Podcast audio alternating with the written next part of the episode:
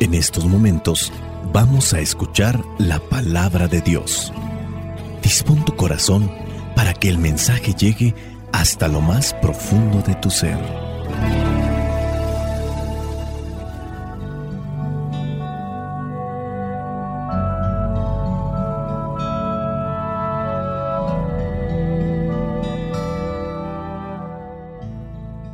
El Evangelio que la iglesia nos presenta para el día de hoy corresponde a Mateo, capítulo 17, versículos del 14 al 20.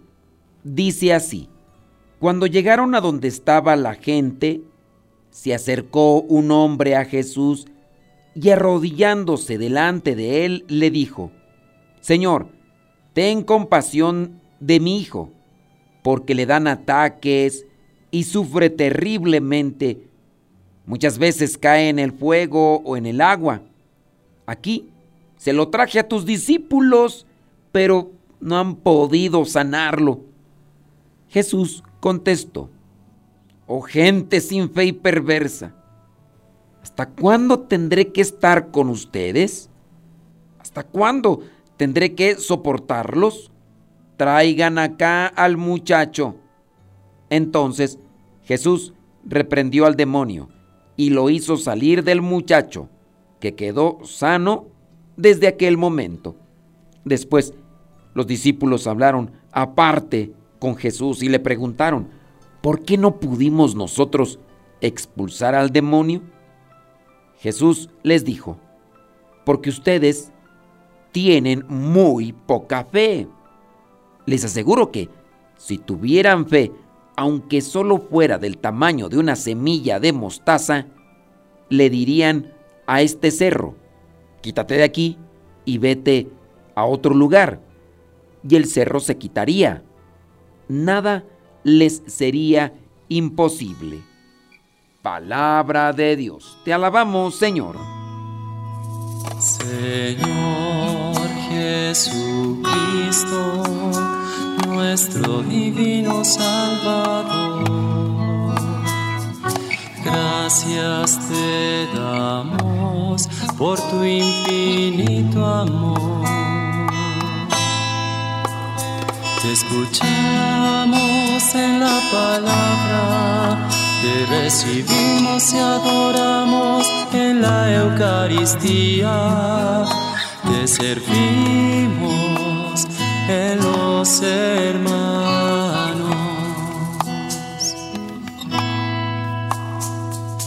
Que seamos misioneros como lo quieres tú, enseñando a los hombres el fuego de tu amor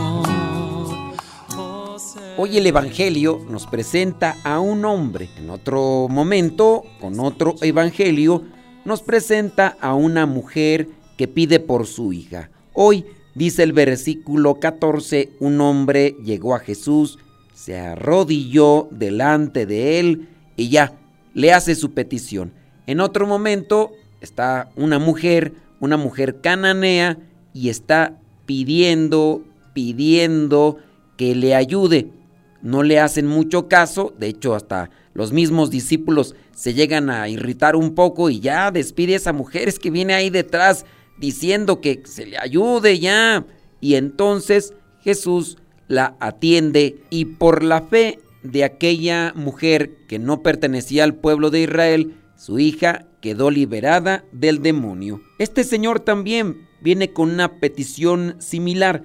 Ten compasión de mi hijo porque le dan ataques y sufre terriblemente. Muchas veces cae en el fuego o en el agua. Aquí se lo traje a tus discípulos, pero no han podido sanarlo. Jesús responde, o oh, gente sin fe y perversa. Este es un reproche fuerte, sin fe y perversa. Cuando no tenemos fe, los milagros no se realizan. Cuando no tenemos fe, no progresamos, no maduramos, no amamos, no servimos, no somos serviciales, no nos entregamos. Nos hace falta fe. Pero si somos personas sin fe y al mismo tiempo somos perversos, porque puede ser que seamos tibios, personas sin fe, pero no somos perversas, malas, pero cuando esto viene a juntarse sin fe y además con la perversidad, la importancia de la fe. Aquí nuestro Señor Jesucristo no solamente está haciendo el reproche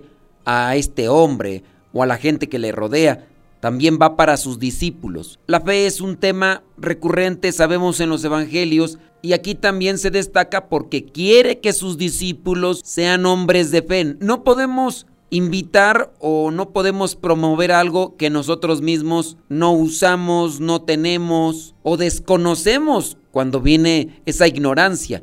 La fe es crucial, es súper importante para recibir las bendiciones, las gracias que de Dios vienen. La fe tanto del Padre como de los discípulos es necesaria para liberar a este niño atormentado. Este niño atormentado, aquí dice, perversos. Esta gente perversa. Puede ser, sí, que está ahí sometido por un demonio, pero porque se han metido a cuestiones perversas. Y ahí es donde a veces la gente no se da cuenta. ¿Cuántas personas que en ocasiones están desesperadas en lo económico, en la enfermedad, cuestiones matrimoniales, tienen miedo porque pareciera ser que su matrimonio se empieza a resquebrajar?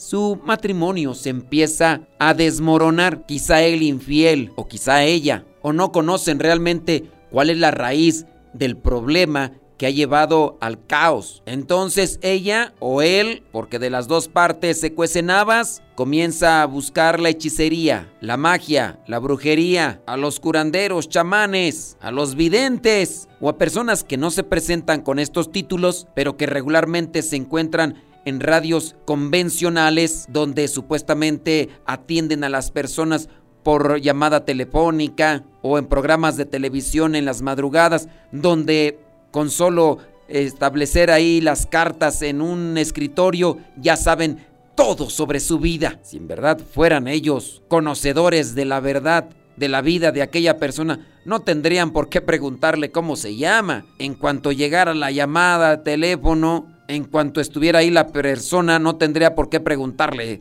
Yo veo más allá de lo que se ve, ya sé cómo te llamas, ya sé cuántos años tienes, no digas nada. Pero no, en esos programas de radio que en ocasiones nos toca ahí escuchar los fulanos, ¿quién habla? Fulano de tal, ¿en qué le podemos ayudar? Tengo este problema, tengo el otro problema. Usted le están haciendo un trabajo, usted tiene una persona, yo sé esto, yo le puedo ayudar. Si en realidad fueran adivinos, adivinarían el nombre, no tendrán que preguntar. Pero bueno, hay personas que todavía en la actualidad están recurriendo a este tipo de portales que te llevan a tener contacto con demonios, con espíritus malignos, personas que pudieran caer en la desesperación. Puede ser en el caso de personas que su hijo o su familiar cercano falleció y lo extrañan tanto, quieren contactarlo y andan buscando este tipo de conexiones espirituales que los llevan a tener un contacto con el más allá, pero no con las almas de los que murieron. Sabemos que entre nosotros hay una dimensión espiritual que no vemos. Es un mundo espiritual. Están los demonios, espíritus malignos que fueron arrojados del cielo. También están los ángeles de la guarda, los que nos resguardan de estos seres malignos, de estos espíritus impuros. Muchas veces nosotros dejamos entrar a nuestras familias, a nuestras casas, a estos espíritus impuros con la invocación de lectura de la mano, lectura de la carta, lectura del tarot, lectura de los caracoles, con las dichosas limpias. Muchas veces van a que les hagan una limpia con un huevo, les hacen una limpia con ramas de pirul, con una rama de chiles, con un montón de cosas. Y eso solamente es abrirle la puerta de la familia, abrirle la puerta del hogar a estos espíritus malignos. El ángel de la guarda sí nos defiende, pero cuando nosotros mismos somos los que abrimos e invitamos a pasar a estos espíritus impuros a nuestras vidas, y a veces no entra uno, a veces entran muchos, la gente no lo ve así. Incluso hasta dentro del mismo yoga, las mantras que luego se repiten, el dejar abierta el alma haciendo este tipo de mantras o invocaciones, haciendo ese tipo de posturas, se puede dejar abierta también el alma para que estos entren a la vida y después tengan su repercusión en diferentes maneras, obviamente negativas. ¿Quién sufre más? Los más frágiles, los más débiles. Que la señora dice que sospecha de su esposo Voy a ir con estos a ver si me ayudan para que mi esposo regrese. Voy a ir a hacerle un amarre. Voy a a desatar el amarre. Y los llevan a hacer una cantidad de cosas que pudieran tener su efecto, porque recordemos que también los demonios o los espíritus malignos tienen cierto poder en este mundo. Aquellos que consultan a los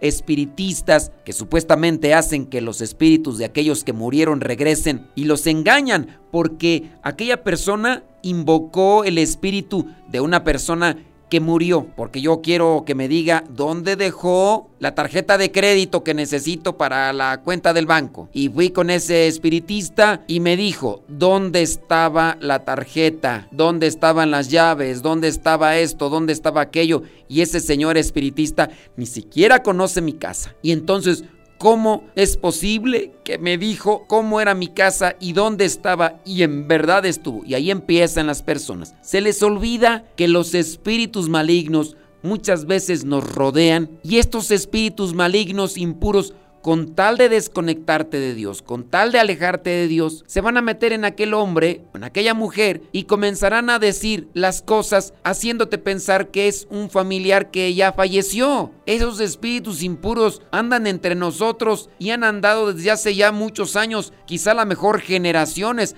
Han conocido a tu abuelita, a tu tatarabuela, a tu bisabuela y a lo mejor también dirán cosas que solamente estaban en ese círculo familiar pero son al final de cuentas los demonios. Dejamos pues entrar a los espíritus malignos con una cantidad de cosas y no tenemos sus precauciones. Ya entran allí a una tienda esotérica, ya entran a una tienda botánica, compran allí cosas o van por allá que les hagan un temazcal, pero antes les hacen un ritual espiritual, les hacen que repitan ustedes cosas, los hacen que invoquen no sé qué, y ustedes están dejando entrar, que ya fue a sus prácticas de yoga y que ya aprendió otras mantras, y a lo mejor están repitiendo el nombre de un demonio, lo están invitando a su casa, que ya sus hijos fueron a ver la película de terror fulana de tal y ya después se pusieron a jugar a escondidas con la tabla esa de las letras y de los números para invocar espíritus o que ya utilizaron otra cosa, que ahí están viendo videos de TikTok donde una muchacho o un muchacho están haciendo invocación a los espíritus o que vieron este tipo de sacrificio en una película y que sucedió eso y que vamos a hacerlo a ver qué pasa. Gente sin fe y perversa. Tenemos fe en Dios, pero hay gente que también tiene fe en el diablo, en los espíritus malignos, allá y acá. Hay gente que está muy conectada con la Satán muerte, porque dicen que sí es milagrosa, que sí les ha ayudado incluso hasta más que Dios. Y a veces ahí están en la iglesia sentadas en una banca haciéndole oración a Dios, pero saliendo, llevándole manzanas, llevándole botellas de vino, botellas de alcohol a la Satán muerte. Y después dicen, quién sabe por qué se escuchan ruidos, quién sabe por qué huele tan feo, quién sabe por qué se mueven las cosas, quién sabe por qué veo sombras, quién sabe por qué mi hijo está así, quién sabe por qué esto, por qué aquello. Pues te involucras con la Satán muerte, ahí la tienes en tu casa, tienes imágenes quizá de Dios, pero al mismo tiempo ahí tienes otras cosas.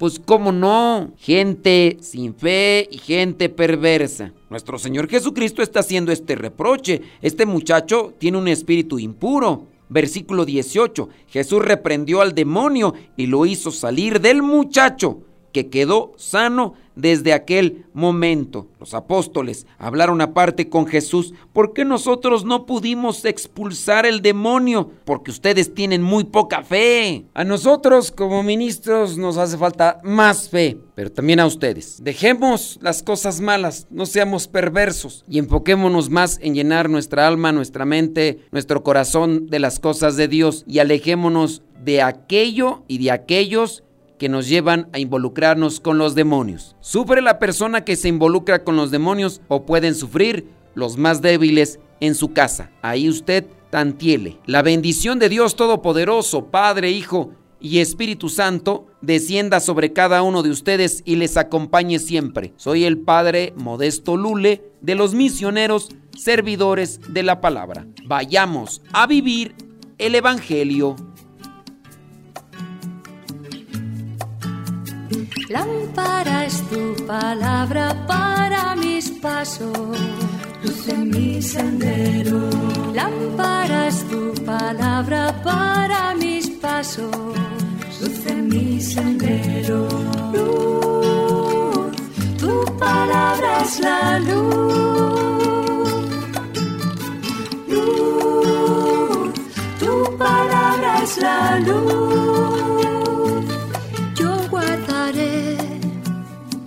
Tus justos mandamientos. Señor, dame vida según tu promesa.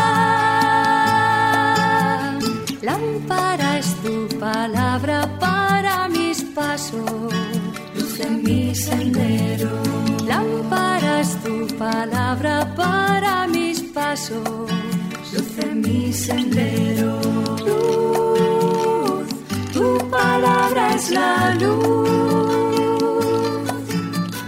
Luz, tu palabra es la luz. Mi vida, Señor, está siempre en peligro. Señor, sal al camino e invítanos de nuevo a trabajar en tu viña. Señor, sal al camino e invítanos de nuevo a trabajar en tu viña. No importa a qué hora, no importa a qué precio, nuestra paga eres tú y tu reino.